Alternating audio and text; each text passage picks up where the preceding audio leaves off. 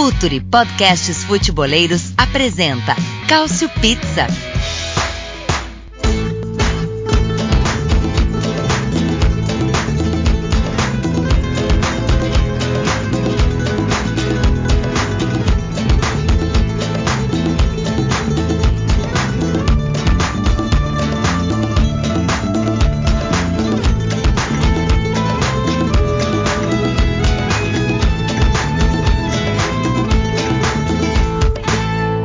Sejam todos bem-vindos à edição de número 70 do Culture Pizza. Rapaz, cada vez que a gente chega aqui, eu me surpreendo com a quantidade de programas que já fizemos, a quantidade de besteiras que já falamos aqui e a quantidade de coisas alegres que esse programa tem proporcionado pra gente também, né? A gente sempre tá se divertindo aqui. Inclusive quando a gente erra, quando um time rival ganha um campeonato, por exemplo. E é exatamente sobre o Scudetto que a gente vai falar depois de 11 anos. O Scudetto está de volta às mãos da Inter de Milão. A Inter de Milão, acho que ninguém vai discordar aqui, com muita justiça venceu essa temporada do, do, campeonato italiano, da Série A italiana. Então a gente vai falar bastante sobre esse time, sobre esse clube, na verdade, né? Porque não se restringe apenas aos jogadores, muito pelo contrário. A gente vai falar bastante aí sobre o extracampo também. Falar sobre a bomba do dia, que inclusive quando a gente estava fazendo as pautas aqui, a gente já estava praticamente definido o que a gente ia falar. Eis que de repente surge um tal de José Mourinho pintando na Roma, e aí muda tudo, e a gente tem que adicionar essa pauta bomba aqui na nossa edição de número 70 do Cautio Pizza. Vamos nos esforçar também para falar sobre essa briga muito boa da Liga dos Campeões, né?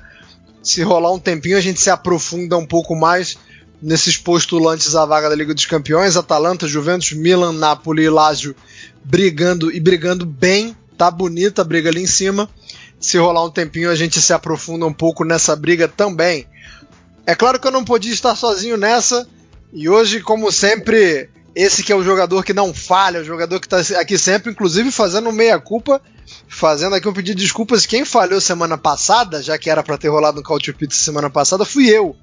Porque eu estava de mudança.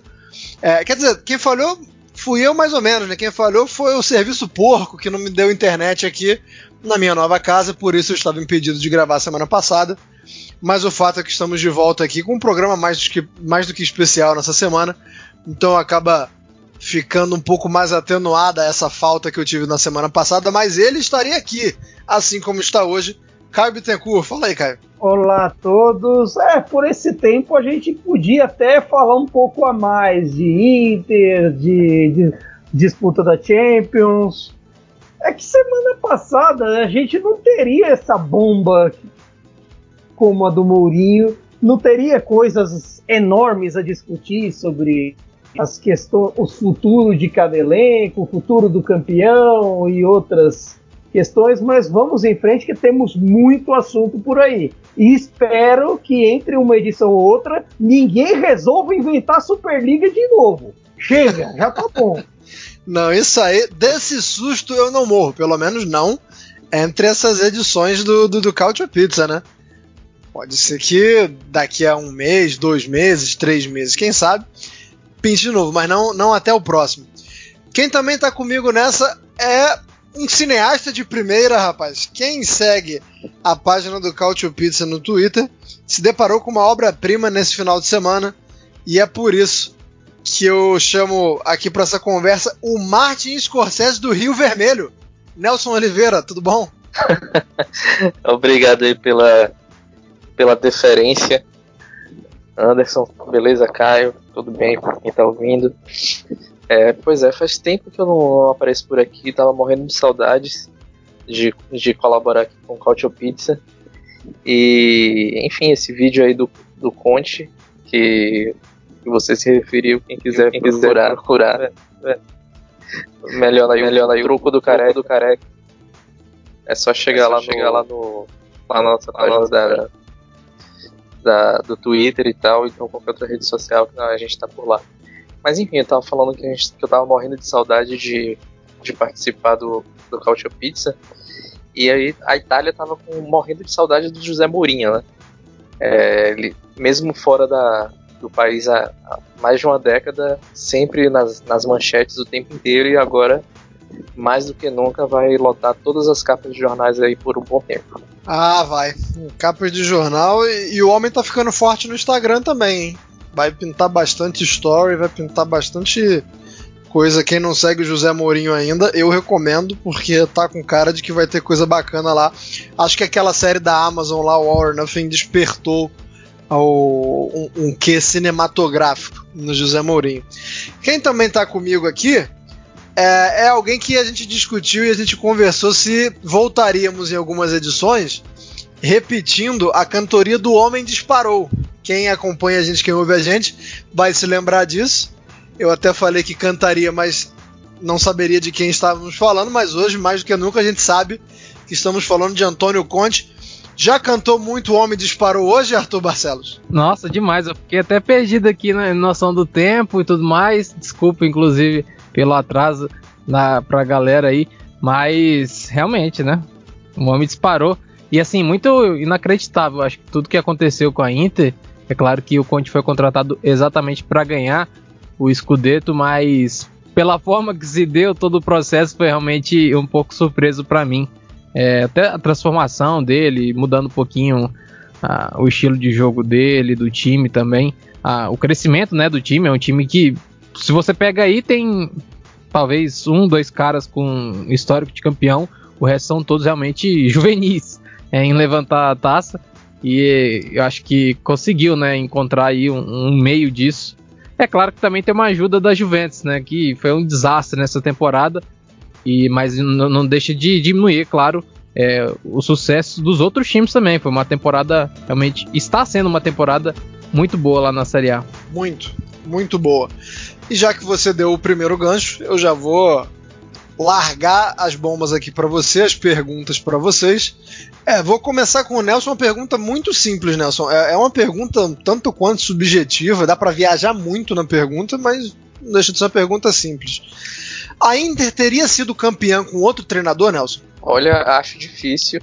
E o próprio Marota, né, o diretor Giuseppe Marota da Inter, ele foi bem taxativo, né? Ele ao, ao, comentar sobre, sobre essa questão de treinador. Ele falou: não, o Spalletti era um, um, ótimo técnico, a gente sabe disso, mas o Conte, na minha opinião, era a pessoa certa no clube certo na hora certa. Então, o projeto foi moldado é, em volta do, do Conte, né? Talvez se fosse o Alegre ganharia, né?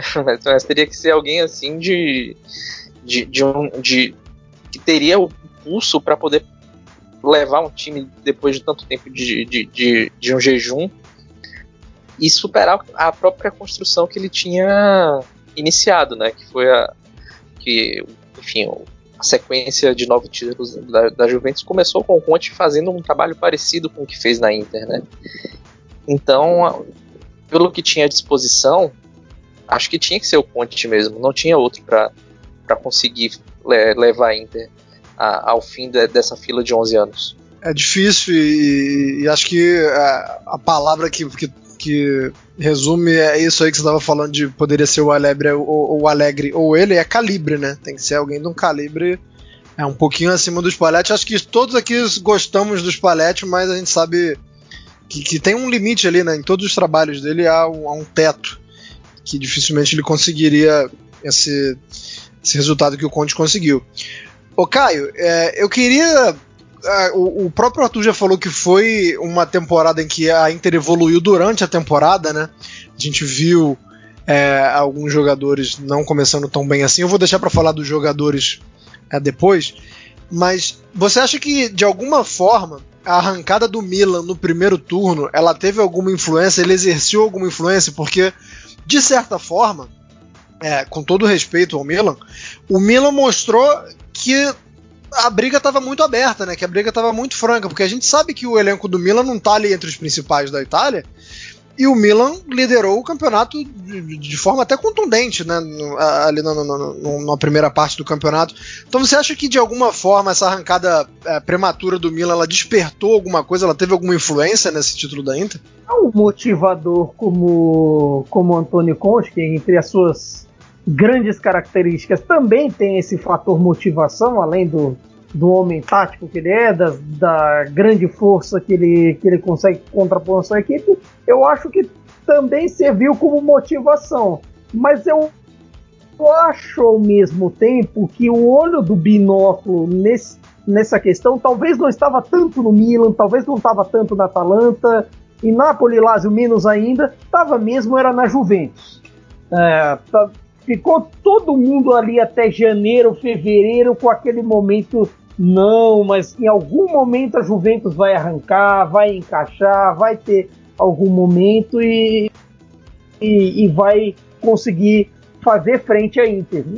Não fez porque a Inter foi sólida é, nos grandes momentos da temporada, ironicamente, mais depois que foi eliminada, curiosamente, na fase de grupos da própria Champions.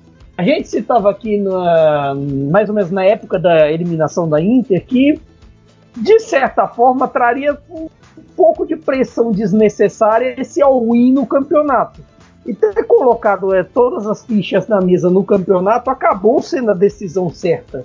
Primeiro, porque a partir de janeiro, fevereiro, os outros começaram a sentir um certo um acúmulo de lesões, um acúmulo de cansaço em certos momentos. A dosagem do elenco já não parecia ideal e para piorar alguns ainda sofreram um pouco mais. O Milan mesmo teve a questão do surto de Covid entre fevereiro e março. Então, esses fatores ajudaram um pouco no, no, processo. E num campeonato de futebol pandêmico, como se pode dizer, não se pode dizer que não se pode não dizer que o físico não fez diferença. E o físico fazia diferença nas grandes atuações desse time, nos grandes momentos de estrelas. E eu acho que essa é a principal questão. Mas ao mesmo tempo, até para retomar a pergunta do Conte era o homem certo no lugar certo, eu concordo um pouco disso. Claro que o Conte falou o tempo inteiro que ir para Inter foi uma escolha difícil, que, que poderia colocar muito da carreira dele a perder, que ele era um. que ele, de certa forma, para um ou outro, as pessoas ainda têm um, olho meio, um olhar meio torto com ele por conta do seu passado, mas que para tirar da fila, para colocar as coisas nos trilhos, ele acabou sendo o, o homem ideal. E, digamos assim, sim, podemos dizer que é um dos melhores trabalhos dele no Belpaese, não só pelo, pelo, pelo por esse período de Inter, pelo período da Juventus, até citando o período dele no Bari, que ele pegou um time que brigava para não cair para ser que e colocou de volta na Série A e agora acabou de registrar mais um grande trabalho. Porque assim, se ele resolve meter o louco e sair agora, a missão dele está cumprida. O Arthur, e é, para quem é, é eu acho que isso é um, um, episódio mais fresco na memória, mas quem não é, talvez não se lembre que após a perda da Europa League, né, na final, o, o Conte balançou muito, né, de, de sair. Ele deu uma declaração fortíssima falando que o, o, presidente, né, o Zhang, ele ia ter que é, avaliar com um trabalho com Conte ou não, como é que seria o grupo. É, eu queria que você falasse. Você acha. Eu acho muito arriscado dizer que talvez tenha sido um blefe do Conte. Mas eu queria saber se, se você acha que teve alguma influência no jeito como o, o, grupo ficou muito fechado com ele desde então. Não que não estivesse antes, mas acho que foi um, um episódio que eu me lembro até uma, uma foto né, do Conte com a galera, é, depois que perde a Europa League. É, é, essa quase saída dele. Eu não vou nem levantar se é um blefe ou não, mas você acha que teve algum tipo de influência para para como ele pôde trabalhar melhor com o grupo ou não? Eu tava pensando, porque tal, talvez a gente não saiba realmente a história toda da situação, de, do que, que aconteceu naquele mês de agosto, né? Porque o Conte é um cara assim muito amigo da, da mídia e que tem sempre notícias assim relacionadas realmente ao futuro dele que são realmente é, verídicas, né? Porque ele passa muitas informações para quem é quem é conhecido ali dele, quem ele confia. Assim como saiu muito forte né, a especulação do Alegre na Inter já naquela época. Eu acho, acho que tem uma coisa muito mal contada aí, ou então eles realmente esconderam é, não seja mal contado, eles fizeram mesmo questão de, de bloquear isso. É, mas eu acho que realmente tem um peso muito grande é, a resposta do grupo para o trabalho do Conte, né? Realmente é, essa união que existiu, né? Mesmo tendo uma mudança assim no, na, na, temporada nova, né? Porque foi um mercado bem tranquilo assim para Inter. A Inter trouxe caras mais experientes, no caso o Vidal, o Kolarov, né? Assim de transferência sem valor é, pago, né? No caso. Teve só o Hakimi, que era um cara já antigo, assim, entre aspas. Já era. Do, antes da temporada ter terminado, já estava contratado, lá em maio, por aí, quando acabou. Estava é, acabando o futebol alemão. É, mas sim, é, realmente mudou, mudou, mudou. Acho que talvez a própria postura do Conte, é, entender é, a dificuldade do clube e to durante todo esse processo, toda a temporada, você viu que ele não deu, não deu aquelas declarações da temporada anterior é, de pressionar, tossi, é, pressionar a diretoria e tudo mais. Ele realmente é, ele foi, por um lado, agraciado, não sei se é essa palavra certa, pela diretoria, por exemplo, trazendo o Vidal, dispensando alguns jogadores que não faziam parte do plano, mas também acho que houve um consenso de todo mundo, assim, que era o, o, o a decisão correta mesmo. O Conte seguir porque ia ser bom para ele, e aí você tem até, pensando melhor agora, o Pilo, o Pilo na Juventus. É, é, é, é para mim é um sinal claro que a Juventus viria já fraca para a temporada seguinte. É claro que foi mais fraco do que a gente imaginou, mas já era um sinal de que a Inter tinha uma chance ainda maior, porque já foi muito bem na temporada passada com o Sarri, né? É, faltou só um ponto ali. É claro que o time da Juventus perdeu um pouquinho o foco no, no final, depois conquistou o título e diminuiu essa vantagem. Mas de qualquer forma, diminuiu né, a diferença entre Inter e Juventus. E com, com o Pilo, a, a, contratação do Pilo, acho que isso foi fundamental também na decisão do Conte em seguir no projeto que parecia estável, né? Mesmo que depois a gente descobriu que tinha muitos problemas financeiros, de salários atrasados e tudo mais. Mas é, o Conte acabou vencedor, né? O, mais importante é, é, é, isso mesmo, ele conseguiu o escudeto que ele tanto queria. É, e vai receber o salário, sabe lá quando, mas vai receber. É, esse negócio de sabe lá quando é complicado. É, sabe, sabe, aquele meme do. É, do. que tem o, o Daniel Furlan falando. É, ele é artista, ele gosta de ser paparicado, tem que ficar uhum. elogiando ele o tempo inteiro. Eu acho que foi isso que o Conte queria, na verdade. Quando ele colocou aquele monte de, de, de exigências e tudo mais para permanecer, ele queria segurança. Ele queria receber segurança total e declarações públicas de confiança no trabalho dele. E mostrar então... que ele então- tinha algum domínio sobre o, o, o, o, grupo, sobre. Enfim, sobre toda, toda a gestão, né? Porque mesmo que os jogadores que ele pediu, Kolarov e, e o Vidal, quase não, quase não jogaram, né? Como o Arthur falou, o único é, acréscimo assim ao, ao, time foi o Hakimi. E o Perisic na outra ala foi um jogador que o próprio Conte não, é, acabou é, desprezando depois porque é. não conseguiu fazer ele jogar naquela posição. É, enfim, eu acho que ele precisava muito de respaldo, ele queria respaldo. E com essa maior tranquilidade pro ego dele, ele conseguiu é, realizar um trabalho mais tranquilo. De repente, essas despedidas do, do Conte são aquelas coisas meio Jânio Quadros. Você escreveu uma, uma carta de renúncia assim, querendo sair, mas ao mesmo tempo esperando, não, a gente quer, fica tal. De repente, era um pouquinho disso. Eu, eu, sei, eu, por isso que eu, eu não quis cravar, mas eu tenho muito essa, essa questão. Não estou dizendo que foi um blefe completo, não, mas é, é uma forma dele medir, né? Foi uma forma dele medir é, a importância dele, a influência dele, o quanto ele era primordial ou não para esse projeto da Inter. Não acho que tenha sido uma coisa é, descabida, não. Foi uma forma dele. Foi uma estratégia dele meio que se, se respaldar. É, sobre sobre essa, essa questão dele ter jogadores na mão e tal, eu queria, ô Nelson, que você falasse da recuperação que ele fez com alguns jogadores no meio da temporada, porque é, três caras é, terminam a temporada muito bem, mas não começaram a temporada muito bem. Um deles nem começou a temporada, que é o caso do Eriksen. Né? É, o Eriksen é um cara que claramente é, ele e Conte tiveram que chegar ao meio termo, né? O, os dois num primeiro momento pareciam muito distantes e os dois tiveram que se aproximar, que, tiveram que dar passos para se aproximar. O Conte na questão de, de, de, moldar um pouco mais o jogo dele e o Eriksen na questão de também mudar um pouquinho do jogo dele. E eu queria que você falasse como foi a, é, é, a, a influência e, e, e, os méritos dos jogadores também, porque tem o Eriksen, o Skriniar começa a temporada mal. É, e, e, termina muito bem. E o Lautaro, é, eu tenho para mim que o Lautaro começa mal porque todo dia o cara acordava com a mensagem que ele ia pro Barcelona, né? Acho que de alguma forma isso influenciou, isso entrou na cabeça dele. É, no começo da temporada ele não estava bem, principalmente na Liga dos Campeões. Foi um jogador que, nessa, nessa decepção que foi a Inter na Liga dos Campeões, eu acho que vai muito da, da má fase do Lautaro, principalmente nos três primeiros jogos. Mas eu queria que você falasse como é que o Conte consegue trabalhar com esses três para no final da temporada os três estarem voando, né? É, eu acho que tem muito a ver com a questão de tempo de trabalho. É, principalmente no caso dos dois primeiros, né? O Lautaro eu vou deixar para falar um pouco depois.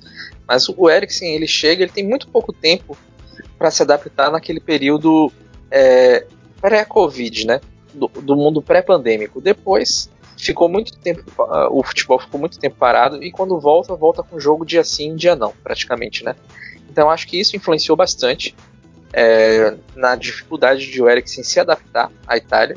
Porque, ele, enfim, imagine, você chega num país novo, não consegue nem se aproximar da, da, das outras pessoas, porque você tem que ficar trancado em casa. Né? Então, acho que isso influenciou bastante, inicialmente. E depois, com o tempo, o trabalho foi acontecendo, e o fato de o Sense não poder jogar né, também lesionado muito tempo, e a falta de, de outras opções no meio campo, né, tipo o Vecino também ficou muito tempo é, afastado, fez com que o, o, o Eriksen acabasse tendo que comprar mesmo o, o, o que o Conte estava falando para ele. Era a chance que ele tinha de jogar, era naquela posição, daquele jeito. E com o tempo isso foi acontecendo, né? Acho que ele já começou a dar algumas, algumas evidências disse em alguns minutos que ele tinha em campo. Acho que o jogo contra a Fiorentina pela Copa Itália, que ele começa jogando, é o primeiro ponto de reviravolta é, que marca essa, essa mudança de chave, que se consolida ali no, no gol que ele faz contra o Milan, também pela Copa Itália, né? Mas eu acho que tem. Acho que se colocou muito também é, de sensacionalismo com, no, no, início que o Ponte colocava o Eriksen sempre no final e tudo mais.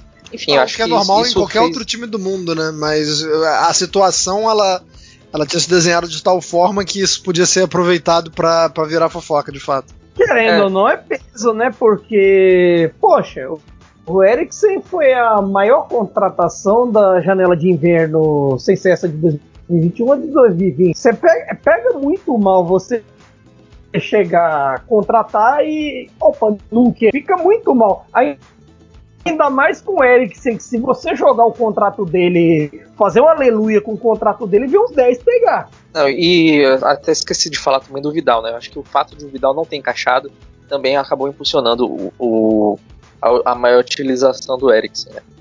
E aí no caso do, no caso do Skriniar, eu acho que também foi um pouco mais de, de tempo de, de adaptação à nova função, né? Porque em um, em, em, um, em um determinado momento o Conte ficar utilizando na outra temporada o Godin muito naquela função de, de zagueiro pela direita. E ainda não tinha muito bem a noção de, de como utilizar o Devray. Enfim, a, a defesa teve suas modificações de um ano para o outro, né? Então, com o, o, com a, a tempo de trabalho e, o, até me, me fugiu a palavra, enfim, a, não é, não é, a adaptação do Skriniar a essa função fez é, o Skriniar se tornar o melhor zagueiro do campeonato, né? Ele, ele, é um cara que já tem uma questão de mobilidade, joga de volante quando precisa, então é um cara que tem uma, uma versatilidade ali e uma inteligência tática, né? Então precisou insistir bastante e eu acho que disparado ele é, ele é o melhor zagueiro do campeonato hoje em, é, nessa temporada, né? Em relação ao, ao, ao concordo que a, a questão do, dos boatos é, acabaram influenciando sim, embora o Lautaro nunca tenha manifestado, na verdade, o desejo de sair. Inclusive, ele trocou de agente é, ao longo da, da, da, campanha da Inter nessa, nessa temporada 2020-21, porque não estava conseguindo encontrar o melhor jeito de renovar o contrato, né? E eu acho que tem muito a ver com isso. De talvez ele não exatamente de ser associado ao Barcelona, mas talvez uma relação ruim ali com o agente, talvez estivesse pressionando bastante para pelo menos escutar uma, uma proposta ou algo do tipo tivesse influenciado. Cara, queria uma comissão, né, meu? Não vou julgar o agente do Lautaro, não, quem sou eu. Mentira, vou julgar sim. É, porque isso acabou tirando é, um pouco da tranquilidade do trabalho do Lautaro, né? Ô Caio, é, vou fazer o tal, o que os jovens chamam de crossover agora, porque lá no, no tempo de bola, na, na, na, live que a gente fez lá, eu fiz com o Otávio, os Otávio, né, Otávio Neto, Otávio Rodrigues e Fernando Campos, é, a gente se emocionou e começou a comparar esse time de agora com o time da Inter que, que conquistou a Tríplice Coroa. E no final, é, eu fiquei surpreso porque aquele time lá ganhou uma ganhou de lavada o raio-x, né, que o pessoal gosta de chamar a comparação um contra um. Aquele time lá ganhou de 8 a 3. É, eu, eu, queria saber o que, que, você acha desse time da agora em comparação. Não precisa comparar um por um os jogadores, né? Não precisa fazer a mesma coisa que a gente fez lá. Mas é, porque a gente tem muito é, aquele time na memória. Só que esse time, talvez ele tenha grandes valores também, né? Só que o, o, saudosismo acabou falando mais alto lá. Eu queria saber a sua opinião. Porque, assim, eu, eu, tentando me lembrar agora, só quem ganha desse time de hoje foi, é, na nossa avaliação, foi o Skriniar, o Devray e o Lukaku. O resto é todo daquele time. Eu queria que você pensasse nessa comparação e quem você acha que entraria, qual você... Acho que o time que você acha melhor, acho que vai ficar aquele mesmo, né? Porque ganhou mais, inclusive. Ganhou mais coisas, ganhou a tríplice coroa. Mas eu queria que você fizesse esse exercício de imaginação aí. Faz, é muito difícil. Inclusive, ouçam tempo de bola. Fa, fa, endossa a propaganda. Por favor. Mas, mas assim, é muito, é muito difícil pensar, comparar os dois, que eu acho que muito. eles são calcados para para contextos diferentes, para realidades diferentes. O da Tríplice Coroa já era um time, digamos assim, mais tranquilo, que tinha a, a hegemonia local, tinha toda essa questão. Então, é, a Inter chegou para quebrar uma hegemonia, para cravar de novo o seu lugar, para bordar o escudeto na camisa de novo e conquistar, no mínimo, conquistar um título que não vinha há 10 anos, considerando que passa na Pinetina, a última tinha sido a Copa Itália de 2011. Então faz fazia muito tempo, muito tempo isso isso influi. Claro que também a construção desse time também foi boa e eu acho até que saiu melhor do que do que esperado à medida que algumas coisas foram acontecendo. Essa adaptação do Eriksen, esse recuo, essa coisa dele virar de certa forma um regista deu uma variabilidade maior a ele, porque de certa forma, se você for lembrar alguns jogos da temporada, o Conte até saiu um pouco da ideia. Claro, a base sempre foi o 3-5-2, mas o, o, virou um 3-4-1-2 para você tentar fazer o Eriksen jogar ali, o Vidal jogar ali, não saiu o mesmo efeito e ele conseguiu fazer o Eriksen jogar ali, claro que alguns, tudo no, no fim das contas tem algum, algum é, vem de algum aspecto positivo. Sem aquele gol de falta no Milan, talvez isso não teria acontecido com tanta facilidade como se deu depois. A adaptação de Skriniar, que tempo atrás a gente discutia se era capaz de jogar numa linha de três zagueiros. Então tem um pouco assim de adaptações à própria realidade. Por isso até eu sou meio avesso a essas comparações. Não, eu entendo. Cara, e na hora de montar o Raio X foi muito difícil porque é muito diferente as funções de cada jogador, né? É, Sim, é outro, só, outro, tempo e. Só na, base, só na base de você tentar fazer um, um contra um de um 4-4-2 uhum contra um 3-5-2 é muito complicado, porque assim, você pensa, por exemplo, no Hakimi como lateral ou como um ala. Você pensa uh, em quem faz ali do outro lado, um Young ou um Perisic ou, ou um Darmian. A comparar com o Zanetti. Lateral. é, vai comparar com o Zanetti. Fica muito complicado. Ou mesmo que compare com o Kivo, não é a mesma coisa. É, Arthur, pra gente fechar então a parte da Inter, a gente ainda tem bastante coisa de Roma, vamos tentar falar ainda sobre a, a briga da Liga dos Campeões. É, eu queria que você falasse é, a partir de agora, né? Beleza, Inter campeã, levou o Scudetto, a festa é, é válida, é, Acho que fatalmente o Lukaku vai ser eleito o MVP do campeonato, né? Se não for, é, é caso de polícia, mas aí é opinião, não é fato. Eu queria que você pensasse como é que fica a próxima temporada é, não só a montagem do elenco, porque fatalmente vai ter gente saindo, é, a gente vê algumas posições que precisam pelo menos de uma briga por posição, se não precisa de titular. E, e como é que isso se dá em um, em um, momento em que o clube não está com uma saúde financeira muito legal, né? É, a Inter tem sido noticiado, vai correr atrás de empréstimos para não perder liquidez ali. É, não é não é dos momentos mais, mais auspiciosos na parte financeira, mas eu queria que você saber a sua opinião sobre como a Inter vai agir nesse mercado. Tendo que buscar peças, porque a gente sabe que a Inter vai em busca de algo maior na Europa e de, da manutenção do título, mas com essas restrições financeiras. Eu, eu, eu não, não, não acredito que a Inter vá realmente mudar muita coisa em relação ao mercado.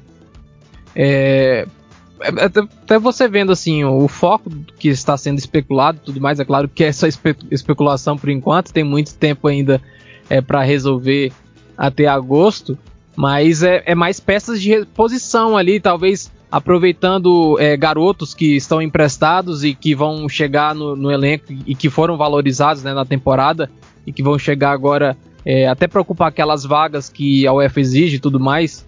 É, a Inter, por exemplo, na temporada passada teve só o Radu, o Stankovic, enfim, são, eram poucos jogadores formados no clube. E, e, era um elenco mais enxuto, né? Então talvez a Inter adicione aí mais dois, três jogadores para formar aquele elenco de 25 jogadores, enfim. É, eu acho que eles não, não vão revolucionar muito. Mas de qualquer forma, a, o, o Scudetto é, é fundamental para a questão financeira da Inter.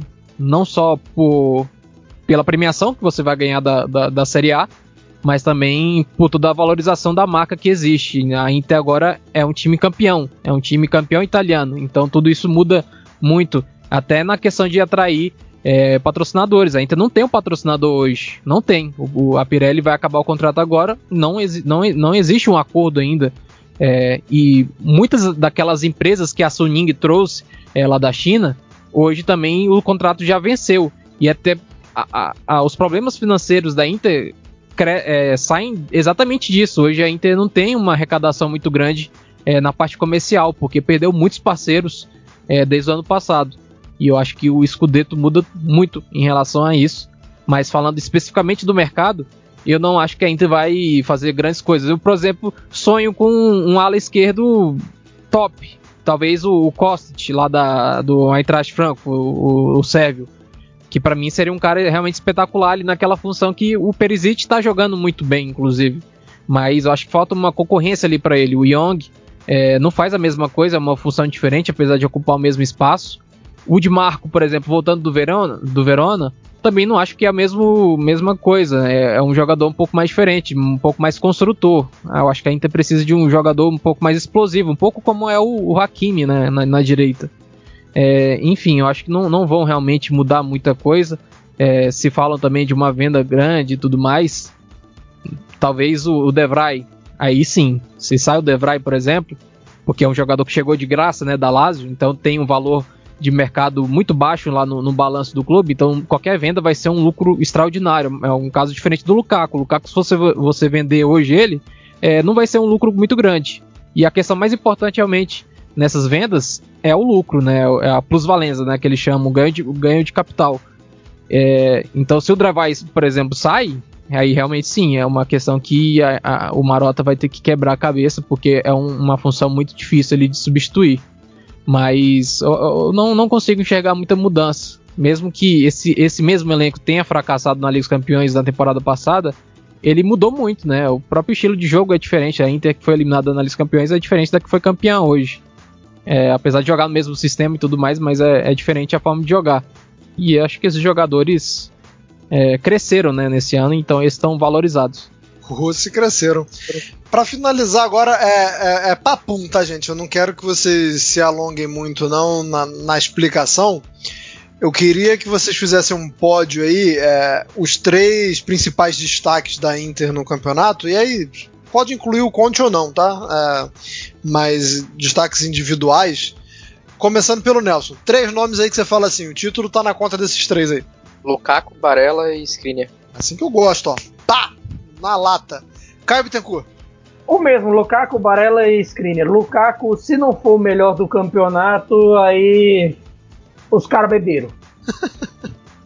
Você me lembrou agora do Júnior Baiano com, com o Oscar Roberto de Godoy no Corinthians e São Paulo, que o Júnior Baiano vira pra câmera e fica fazendo gestos de que o Godoy tava bêbado.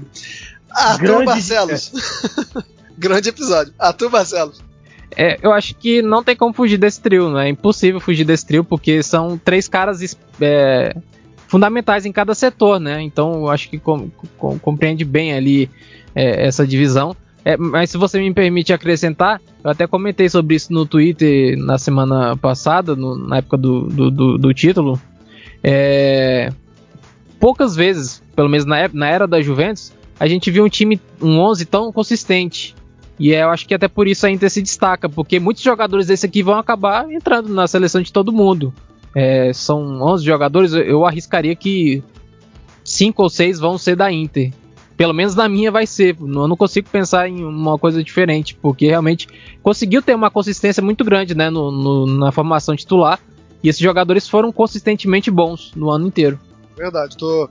Quando você estava falando, eu estava pensando, no mínimo quatro, né? Já estão garantidos na seleção do campeonato. É, inclusive, a Couchpad sempre faz isso, hein? Vocês fiquem de olho aí que no final da temporada sempre tem aqueles conteúdos de avaliação, a temporada, seleção com, com muitas participações ilustres. Então fiquem de olho lá na, na Cautiopédia que vai rolar isso aí.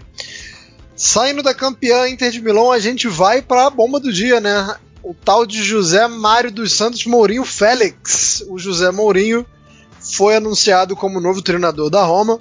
Primeiro, na verdade, a Roma anunciou que, que não ia dar seguimento a, a, ao Fonseca, né? E aí, cerca de duas, três horas depois, veio com essa tijolada anunciando que o Mourinho era o novo é, será o novo treinador da Roma. É, o próprio Mourinho disse que não queria falar muito ainda, em respeito também ao trabalho que ainda está rolando, né? A Roma ainda está buscando alguma coisa, o que a gente não sabe, mas ainda está buscando alguma coisa essa, essa, reta final de temporada. É, uma perguntinha bem rápida para vocês três, só para a gente começar. Alguém aqui não ficou surpreso com esse anúncio hoje? Alguém aqui esperava o Mourinho na Roma? Olha, difícil, porque o Mourinho ainda tem a imagem muito ligada a Inter. Então, de certa forma, até também pelos problemas financeiros que a Roma enfrenta, é um, é, era um pouco proibitivo você pensar num, num técnico com o ordenado dele, né? Até eu acho que foi uma bomba de proporções assim, como quando o Napoli trouxe o Ancelotti. E ninguém esperava, de repente, pá, joga na, joga na imprensa e o, e o mundo do futebol acaba, acaba por comentar pela, pela, por além da relevância do clube, a relevância e o tamanho destes treinadores. Então, acho que foi inesperado para todos. Nelson e Arthur foram pegos de calça curta também? Totalmente. Também.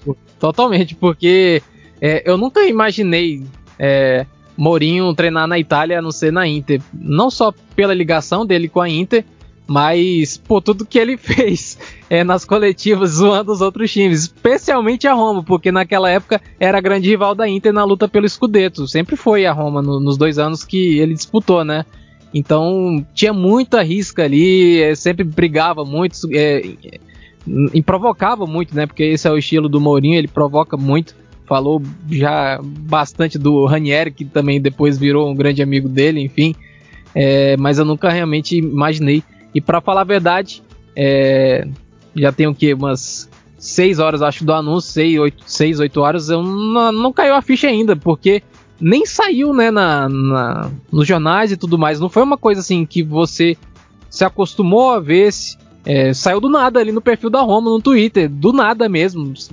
enfim, não, não esperava realmente. Foi, Tava todo mundo acostumado com a ideia do Sarri, né? Porque é, pois é. De Sarri, Sarri já tem o um plano técnico. Alguns doidos já estavam falando até em reforço pro Sarri. Quem sabe ele levar aquela tralha do Sarri junto com ele. Até te quebraram nessa, Caio. Te quebraram nessa. Olha, eu vou ter que, vou ter que torcer para alguém levar. Se bem que ele já não vai renovar o contrato mesmo, então vai, segue, siga seu caminho. Mas por enquanto ainda terei que aguentar mais 360 minutos de estágio. É duro. Não saiu, a, saiu até a capa de, dessa terça-feira. A capa já nasceu velha, né? Eu não, não, não tô me recordando agora se foi da Gazeta ou se foi do Correio dello Sport. Falando, Sarri já tem. já já está satisfeito com o elenco. Só quer quatro reforços pontuais. É da Gazeta. Não seria Milik. é da Gazeta, né? Pois é. Já, é. já, já nasceu velha, né? Então já jornal que você tá, comprou de manhã, de tarde já não vale mais nada. Mas é, e, curioso que não saiu nem aquela antecipação de minutos assim, né? De, entre a, a, a, saída do Paulo Fonseca e o anúncio do Mourinho não, não aconteceu é, uma uma, uma, uma né, como, como falam, né, um furo de reportagem, né, de, de algum desses jornalistas especializados em mercado. E acho que provavelmente quem acompanha o, o futebol italiano estava fazendo qualquer outra coisa, mas não esperava que o Mourinho fosse anunciado. Né? Foi o meu caso, por exemplo, eu estava fazendo uma outra coisa e fui pego de surpresa. E o interessante, na verdade, dessa, desse anúncio também é que o Mourinho ele era muito comparado com o Helênio Herrera, né? Um, um, dos maiores técnicos da história da Inter, né? Junto com o Mourinho, acho que são os dois mais é, relevantes da história. E o Herrera, quando ele saiu da Inter, ele foi direto para Roma. O Mourinho não foi direto, mas depois também foi treinar a Roma, né? O Herrera não chegou a ter tanto sucesso assim em Roma, embora tenha é, dirigido o clube é, em cinco temporadas. Ganhou se não me engano, ganhou uma Copa das Feiras e uma Copa Itália. Acho que foi isso mesmo. Ganhou a Copa Anglo-Italiana também. Então foram três títulos pela Roma. E, e só. Ficou, ficou nisso. Mas é, é era uma, um, um, outro tempo né, para Roma ali no final dos anos 60, início dos anos 70. E já dá até para considerar a passagem dele uma, como uma passagem de sucesso, mesmo com esse esse currículo não dá para comparar com o que ele ganhou na Inter, né? Ganhou, ganhou a Copa dos Campeões, né? A atual, a atual Champions League, Série A, ganhou o Mundial Interclubes, né? Mas, enfim, acho que se o Mourinho conseguir ganhar alguma coisa com a Roma, ele também já vai ser meio que elevado a, a esse estágio do Herrera, né? Esse, esse status do Herrera, quer dizer. Porque a Roma também já tem uma fila bastante longa e a torcida tá bem pé da vida, né, com, dire, com, a, com, as diretorias que dos norte, do, as duas, essa atual nem tanto, né, mas mais com a, a gestão do Palota, né, norte-americano. 2008, 2008 que o romanista não vai comemorar um título. E nesse tempo todo teve, teve veja só, teve Juventino comemorando a beça, Interista comemorando, Milanista comemorou, Napolitano bastante, comemorou bastante, e Laziano comemorou três ou quatro vezes, e uma delas na cara dos romanistas. Então, como o romanista não vai estar pé da vida nesse negócio? Vou, vou aproveitar para falar com você um dos caras que deixou essa torcida pé da vida, né? Que é o Fonseca. É, foi, foi revelado que existia uma cláusula no contrato do Fonseca que garantiria uma renovação automática em caso de classificação para a Liga dos Campeões e não dá mais para Roma, né? A, a, distância que foi aberta, a Roma já não, não, pega mais. Então, também muito por isso esse anúncio foi feito agora e, e, o anúncio do Mourinho também, porque tinha essa cláusula que ele não conseguiu chegar. Se, mesmo se não houvesse essa cláusula, é, você acha que é, era fim de linha mesmo para Fonseca? Ou você acha que ainda dava para ele tentar alguma coisa? É, foi muito mais por uma oportunidade que a Roma teve de pegar o Mourinho, nem tanto pelo Fonseca. É, o que, que poderia ter evitado essa saída do Fonseca? Se, se é que dava para evitar, cara? É duro dizer, porque nessa temporada, nos jogos a valer, nos grandes momentos da temporada, nos clássicos e até mesmo nessa boa campanha da Europa League, Se você for tirar algo que o romanista pensa, puxa, esse jogo aqui na temporada foi legal, esse jogo eu vou procurar para ver no YouTube, ver, sei lá, em sei lá o que lá para frente, só Acho talvez só contra o Shakhtar, hein? É. Mesmo contra o Shakhtar. E contra o Ajax, você pode ainda considerar que o time sofreu a beça e mesmo assim, tipo, ganhou na base do nem sabemos como. Porque sofreu do mesmo jeito que foi até mesmo nesse 6 a 2 contra o United. É que o United, o United foi efetivo. E para piorar contra o United foi ainda foi aqueles uh, pesadelos totais. O problema é que esses pesadelos ao longo da temporada se surgiram em tudo quanto é jogo grande. Para falar a verdade, em jogo competitivo mesmo, é difícil você recordar jogo competitivo da Roma nos clássicos dessa temporada, porque o time tomou goleia, tomou uma surra da Lazio no derby do turno, tá certo. Tem o, o derby do retorno? Tem, mas o, o turno foi uma surra da Lazio. Tomou goleada do Napoli, perdeu os dois pro Napoli, aliás, tomou uma surra da Atalanta no turno, apesar que no retorno só Deus sabe como conseguiram empatar. E só dá para você dizer que foram jogos competitivos naquele 2 a 2 com a Inter no começo do ano e no 3 a 3 com o Milan em San Siro, que mesmo com o Milan no Olímpico também não foi lá essas coisas, não foi bem, perdeu. Contra a Juve foi um desastre. Então, se você for fazer esse, essa falta de competitividade, pesa na hora da, dos objetivos. Ainda mais num campeonato que, em que todo mundo tropeça, ela, ela acabou de. de a, a gente elogiava Roma tempos atrás por não tropeçar contra esses times do pelotão de baixo, agora começou a tropeçar. E agora estamos numa situação que o Mourinho pode pegar a Roma sem saber se vai ter um, uma semana cheia para trabalhar o tempo todo, porque não vai ter Europa, ou se tiver Europa, pode ser ou uma Europa League, se por um acaso a Lazio começar a Lazio, Napoli e a turma começarem a perder, ou contentar-se com a Conference League, o que nesse momento já não é nenhuma certeza, porque o Sassuolo está crescendo. O Sassuolo está ali, a dois pontos. De repente, a briga da Roma já não é mais por Europa League.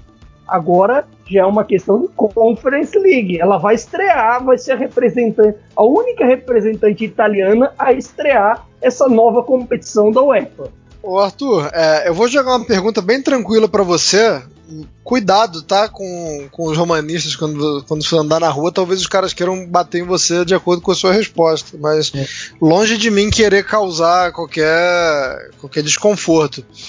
Mas assim, é, é, muito pesado a gente dizer que hoje, e, e, e isso vai muito com a, a, reação de surpresa que a gente teve, né? Com, a, com o anúncio do, do Mourinho. Mas hoje, o Mourinho é maior que a Roma? Difícil, hein? Nossa senhora. É. Cara, eu, eu, nunca consigo enxergar uma pessoa, por tudo mais que ela possa representar, maior do que uma instituição. Mas realmente o tamanho do Mourinho é, é surpreendente para o tamanho da Roma hoje, é, mesmo hoje, porque o Mourinho também está numa fase ruim da carreira dele, mas mesmo assim ele vem de um Tottenham, que claro lá ele não teve o resultado esperado, mas ainda assim é um Tottenham que está num patamar muito acima do da Roma. É, é claro que a Roma também hoje assim, eu não sei o que é o que, é a Roma hoje, porque é um clube com um potencial gigantesco por tudo que ele que, por tudo que ela pode representar ali na parte local de Roma, da capital da Itália, é, poder que ela tem na mídia e tudo mais, tem um elenco bom, tem poder financeiro, mas agora também tem muito problema financeiro, é um, uma coisa de, meio assim ambígua, né? Porque tem é, investimento, mas também tem muitos problemas para resolver da, da gestão passada. É, mas, para ser sincero, eu acho que sim. É, para mim é inesperado por isso, porque o Mourinho está no patamar acima da Roma. Não que seja maior do que a Roma, não é. Mas hoje está no, no nível acima do que a Roma quer disputar. Ou vai disputar, no caso, que é a Liga Conferência. Né? Vou, vou, vou nesse, nesse, nessa toada aí e dizer como é que Mourinho vai treinar um time que tem entre opções de defesa Paulo Lopes no gol, Santon, que não é o Santon que ele reviveu, ou na verdade, reviveu não, desculpa, que ele apresentou ao mundo na Inter, Fázio e Juan Jesus. Não tem. E, e Bruno Pérez ainda também, desculpa. Como é que ele vai construir uma defesa assim? Mesmo o Ibanez e Smalling também não dá para confiar muito. O Ibanez em jogo é, grande, Cristo no céu.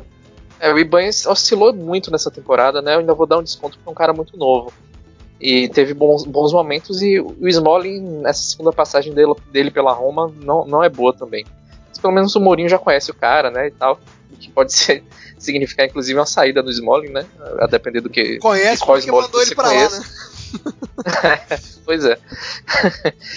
Mas enfim, acho que o, o, elenco da Roma, entre os zagueiros, tem, você tem o, Mancini, o Mantini, que é muito bom, e o Kumbula também, que mostrou momentos bons na, no Verona e não, não, não repetiu isso em, é, na Cidade Eterna, mas tem, uma, tem qualidade.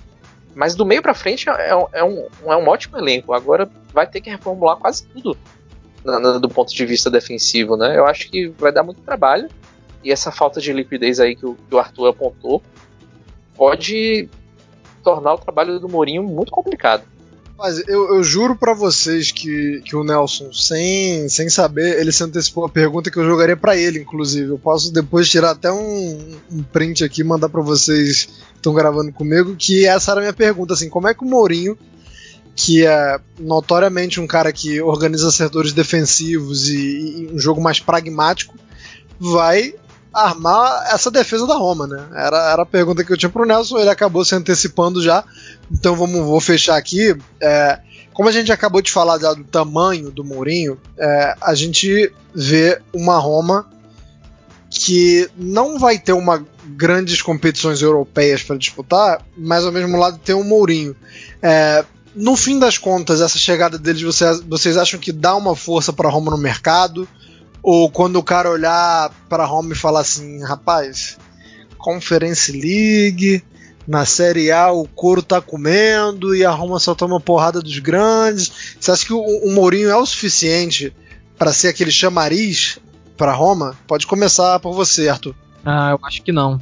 Porque tem, vai depender muito também do que a Roma pode oferecer em termos, por exemplo, de salário, se ela vai conseguir competir é, com outros clubes.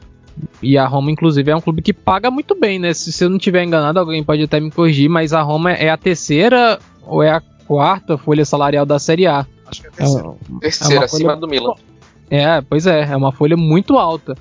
Talvez seja até um caminho, né? Você diminuir um pouco, equilibrar um pouco as contas aí, ver quem realmente pode é, ter uma redução, então pode ser dispensado, ser vendido, enfim. É, reformular um pouco essa folha salarial.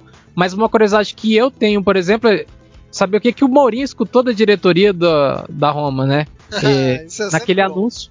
Aqui, naquele anúncio ele fala do Thiago Dantas, né? Eu não conheço o trabalho muito bem do Thiago Dantas, como, como que é. Isso, isso, isso, perdão. Como é que que, o que que apresentaram para ele? Qual que vai ser o potencial de investimento da Roma? Qual que vai ser o objetivo da Roma na Série A? Né, enfim, é, eu não sei realmente. É, é, um clube assim realmente que hoje tem muitas dúvidas em torno e eu acho que Mourinho, só a presença do Mourinho não vai resolver tudo isso. Antes fosse, né? Torcedor romanista, acho que nem o mais otimista tem, tem essa, essa pretensão. É, acabou não sobrando muito tempo para a gente falar aqui da, das rodadas finais, por isso eu vou deixar é, as, as, considerações finais para vocês bem grandes. Então, vou pedir a, a, consideração final, já que a gente já está quase uma hora falando só de Inter e Roma. Mas, como é um momento do campeonato muito importante, a gente não pode passar é, batido por essa briga.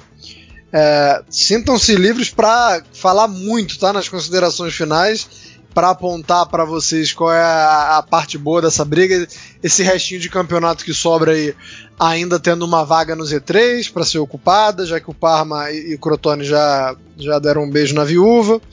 É, e lá em cima a briga está muito forte, mas eu vou deixar o, o tema livre para vocês. Então pode começar por você, Caio. O que, que você quer apontar dessa, dessa reta final de campeonato aí? É, compli é, é complicado agora pensar porque no no pelotão de baixo, o, o Benevento, para mim, é o destaque negativo porque ao mesmo tempo que era forte no turno, desde a virada do ano, só teve, aquele, teve aquela vitória contra a Juventus e só.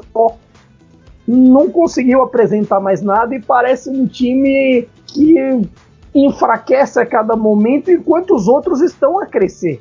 Enquanto o Spezia tá tem lá seus problemas, mas consegue fazer seus pontos. O Cagliari está ressurgindo, o, o Toro está ressurgindo há um tempo. Só dá para destaque negativo ali para Gino e Fiorentina também, porque esses é o destaque negativo de, de todas as edições. Mas a questão, a questão do, da disputa de Champions é complicado você, você pensar quem vai. É claro que assim, se eu tivesse que cravar alguém, era Atalanta e Juventus, e, o, e as outras vagas, o, os três brigam ali. Milan, Napoli e Lazio, mas todos estão oscilando. O Atalanta oscilou nesse fim de semana, o Napoli oscilou nesse fim de semana. Tá certo que o Napoli teve seus problemas com a arbitragem também, mas isso é natural de quem tem Paulo Silvio Mazzoleni, esse cretino, para não dizer outra coisa. Se eu falar o que eu que penso sobre Paulo Silvio Mazzoleni, eu vou para Haia. Eu vou para Haia porque eu odeio este cidadão desde, desde Pequim 2012. E assim, por, e, a, e agora odeio mais ainda por conta desse gol que sabe-se lá o porquê anularam duas e menos. Poderia ser um 2 a 0 tranquilo, virou um 1 a 1 graças ao Nandes. E é todos os problemas que o Napoli pode enfrentar também por conta da lesão do Koulibaly, e como desgraça pouco é bobagem, também teve um teste positivo do Maximovic, aí nessa reta final pode ter só, só dois zagueiros à disposição, que já, é, o que já fica muito já ficaria muito complicado sem o Koulibaly. Ainda mais em vista que os piores momentos do Napoli na temporada coincidiram com os momentos em que ou ele esteve fora pelo teste positivo de Covid, ou ele esteve fora pelo, por lesões. E, e, ainda, mais, e ainda mais se o time teve problemas nas últimas rodadas e pode ter também por enfrentar, acredito que o seu modelo de jogo kryptonita do time do Gattuso, que seria enfrentar times com três zagueiros, como, como foi o caso do Cagliari, porque há uma certa dificuldade do Gattuso de se impor contra esses sistemas. E considerando que a, a maioria do, os adversários que, que enfrentam joga com três zagueiros, pode ser um problema. Aí a gente vai, vai, vai para os outros também. Tem até a Atalanta, que eu acho que de todos tem, tem a tabela mais fácil, porque já, já enfrenta um. Já enfrenta um Parma que já está morto. Aí tem também um Benevento que está mais para lá do que para cá. E um Genoa que pode estar tá com a vida livre antes do confronto direto, o Genoa que pode estar com a vida livre e tudo isso antes do confronto direto com o Milan pode ser, pode ser um caminho. O Milan é que tem uma coisa complicada porque pega, além de pegar Juventus e Atalanta, pega gente desesperada também, pega Toro e Cagliari. A tabela então, do uma Milan é tabela... é esquisita mesmo. A tabela do Milan é um pouco complicada e aí vai depender de todo esse toda essa coisa, como o Pioli vai encaixar o elenco, claro, teve o Benacer de volta nas últimas rodadas, teve Iber de volta, mas você tem que fazer essa galera, essa galera jogar e pontuar, porque nesse momento esportivamente, se você tivesse vendido naqueles nossos previews de agosto, setembro, que o Milan poderia ficar fora da Champions, agora sim para alguém que teve, sei lá, que teve em Marte, não seria estranho.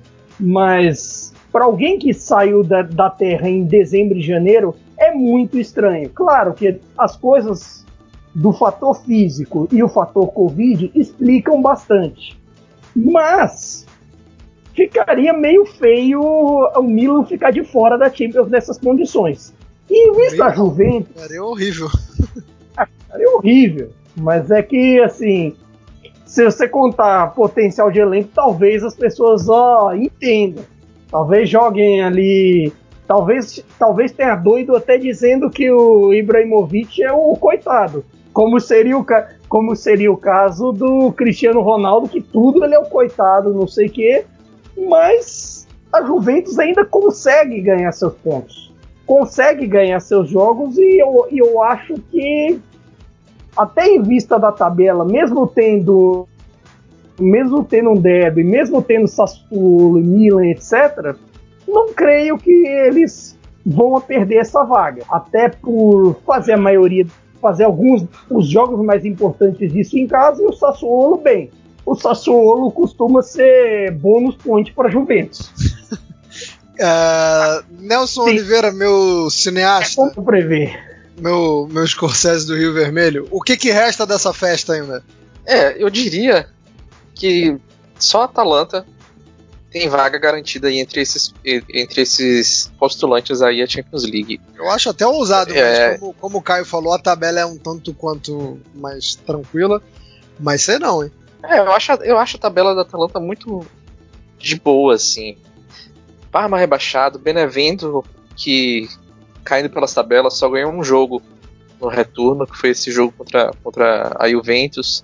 Genoa com a vida garantida e provavelmente já vai chegar na última rodada já no confronto direto com o Milan, no mínimo na quarta e posição. Porém, que eu não sei se você tem, rapidinho, o Benevento da próxima rodada tem só o confronto direto contra o Cagliari.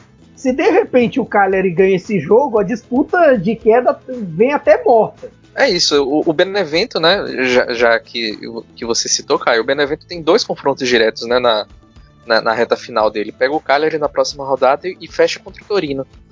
E ainda enfrenta a Atalanta e só tem vida mais fácil, entre aspas, com o Crotone, que é o jogo da penúltima rodada. Mas o Crotone está jogando muito mais do que o Benevento.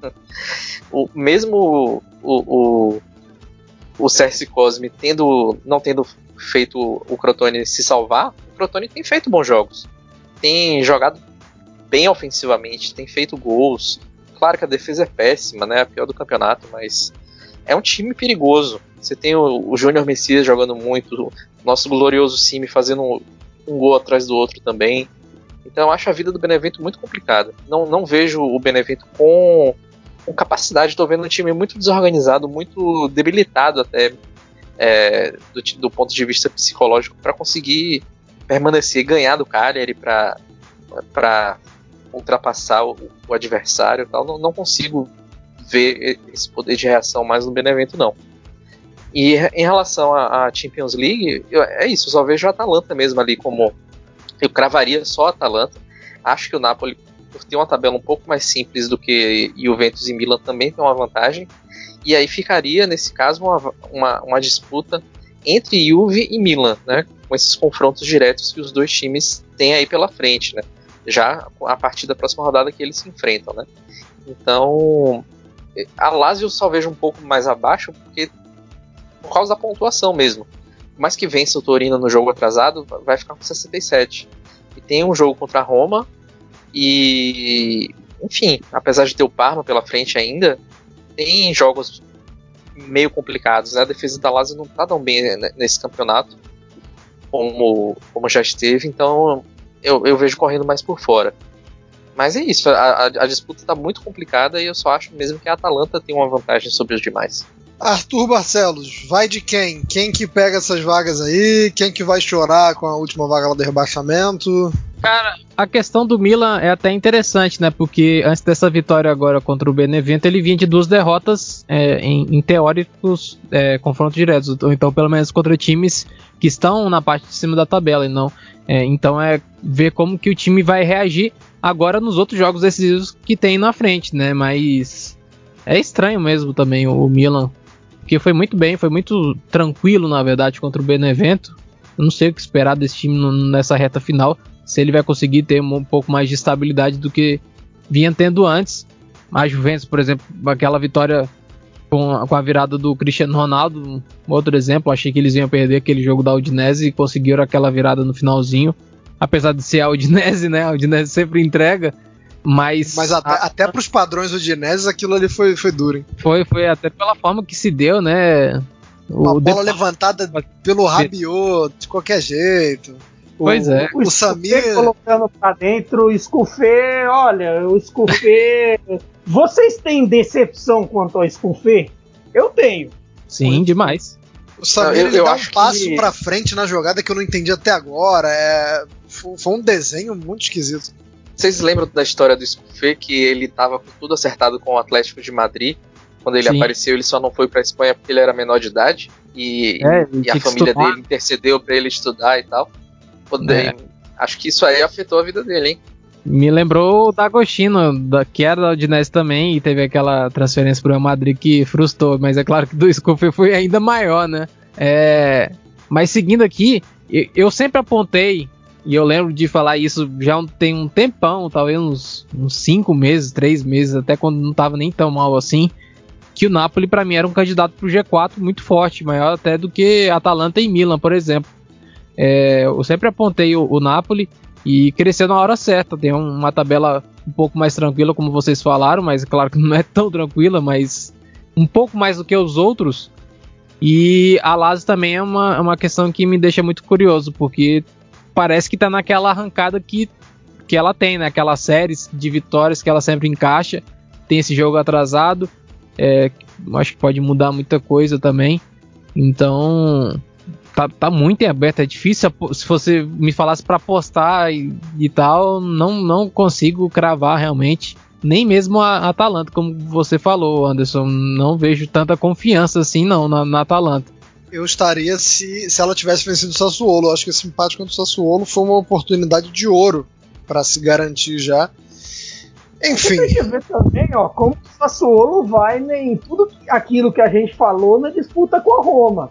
Agora é. ele tá vendo a oportunidade de o Deserve, opa, uma competição internacional com o Sassuolo, eh, de repente até ver como essa Conference League vai ser organizada, pode ser uma chance. Então, o Sassuolo pode vir ali e complicar todo mundo. Tem essa disputa também. Disputa de Conference League. Só que essa, essa história de jogo tranquilo nessa época do campeonato não existe. De repente a bola começa a não entrar, o jogo começa a ficar perigoso, de repente até um 1 a 0 que parecia tranquilo não é mais. Acontece o que aconteceu seu com o Napoli, que é essa montanha russa de emoções. É, perdeu muito gol, né? Teve, claro, aquele gol anulado que foi inacreditável, mas perdeu muito gol naquele jogo com o Kyler. Poderia ter já vencido com uma certa tranquilidade. Sim, mesmo não construindo tanto como em outros jogos, até por conta daquilo que eu falei de 3-5-2, em si não estava bem, Mertens pior ainda, Mertens está numa fase bem, bem meia boca nesses jogos, então complica.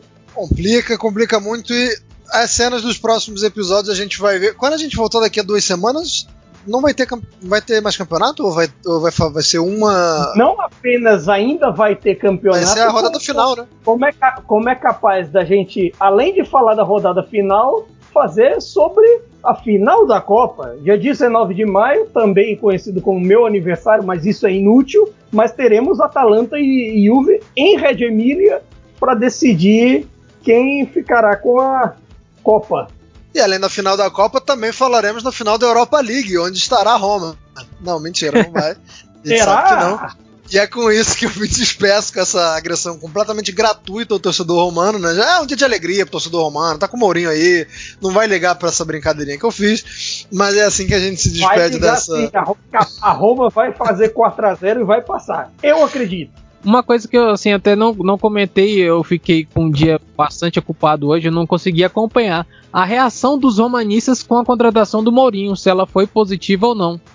Que pode ser que não, né? Não sei. Cara, os romanistas eu não sei. Foi positiva a maioria, pelo menos ali na minha, no meu data bolha foi positiva. Dos romanistas eu não sei, mas o Breitner Moreira trouxe uma informação muito interessante no nosso grupo lá da Cautio Pizza, né? Que o Mourinho foi anunciado e o topo lá no Trending Topics da Itália era Sarri. Então eu não sei se isso significa algo bom ou ruim, mas é, é no mínimo curioso. Então, galera, muito obrigado aí pela participação no Cautio Pizza 70. Nelson, Caio, Arthur. Nos vemos daqui a duas semanas. Vamos ver se os palpites foram furados, se não foram. nos preparando para a final da Copa Itália. E a gente volta daqui a duas semanas, se Deus quiser. Um abraço para todo mundo, um abraço especialmente para o Felipe Portes, nosso amigo que hoje recebeu uma notícia devastadora, né? O Covid não está poupando ninguém. Então a gente manda aqui toda a energia positiva, um abraço bem apertado para o Felipe. E nos vemos daqui a duas semanas no Cautio Pizza 71. Abraço!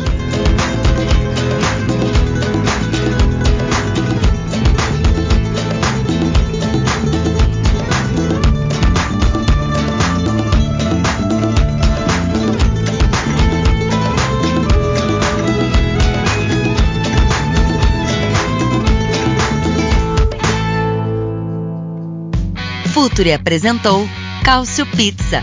Acesse www.futuri.com.br e pense o jogo.